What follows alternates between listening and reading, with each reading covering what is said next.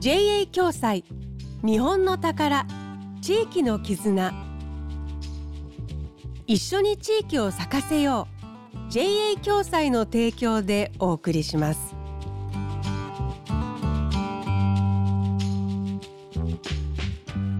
時刻は1時55分になりました。こんにちは。住吉美希です。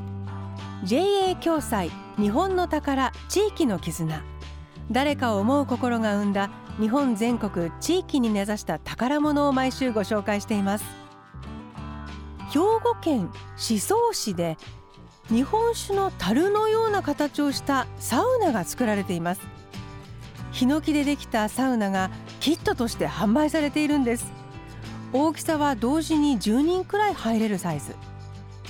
こちら作っているのは宍粟市を元気にしたいと一昨年生まれたばかりの小さな会社。地域を盛り上げようと作っているサウナがどうして酒樽の形なんでしょう？思想印樋口翔太さんに伺いました。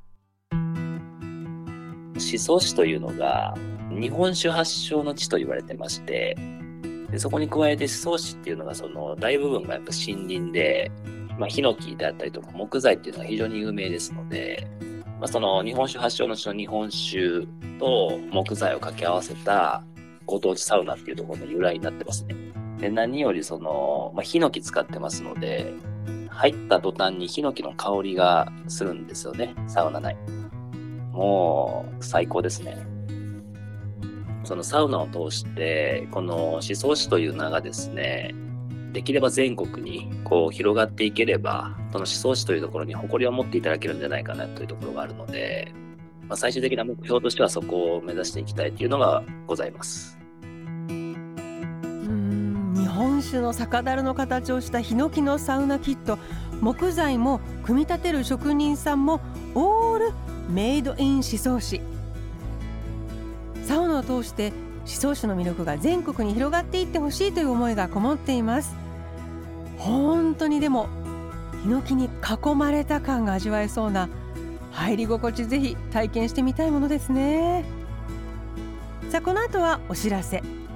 JA 共済では全国各地で地域貢献活動を行っているんですが今週は兵庫の活動をご紹介します。一緒に地域を咲かせよう。JA 共済の地域貢献活動。JA 共済連兵庫の酒井です。私たち JA 共済連兵庫は防災・減災に取り組む地方自治体を支援する活動を行っています。令和4年度は117万円分の災害用備蓄食料を兵庫県に寄贈しました。1.17私たちは阪神・淡路大震災を忘れません。